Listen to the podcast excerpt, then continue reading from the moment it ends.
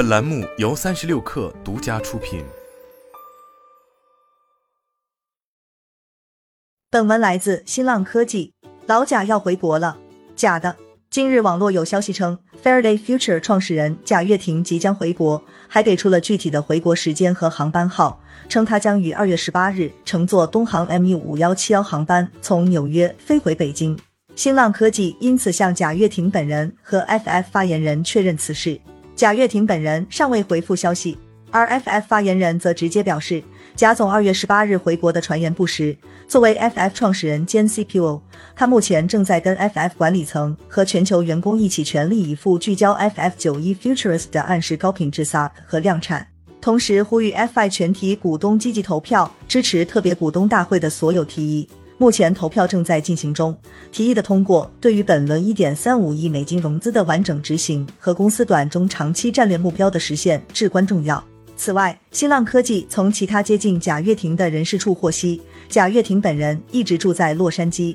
即便回国也是从洛杉矶直接乘坐航班，没有必要去纽约乘机。新浪科技查看贾跃亭个人微信，其最新一条朋友圈是二月十二日宣布一辆最新版 FF 九十一准量产车运抵上海进行一系列本地化测试验证。再往前一条，则是在二月五日宣告 FF 达成一点三五亿美元融资，满足在三月实现 FF 九幺量产里程碑所需资金。FF 全球 CEO 陈雪峰表示，公司将于三月底开始量产可销售的 FF 九十一 Futurist。如果资金如期到位的话，将在四月初下线，并在四月底交付。FF 在二月十四日召开了全球投资人业务沟通以及特别股东大会投票网络会议，并计划在二月二十八日召开特别股东大会。看起来已经发布整整六年时间的 FF 九幺真的要量产了。尽管 FF 早在二零一七年一月的 CES 就盛大发布了首款电动车 FF 九幺。也在同年在加州中部城市汉福德租赁了组装工厂，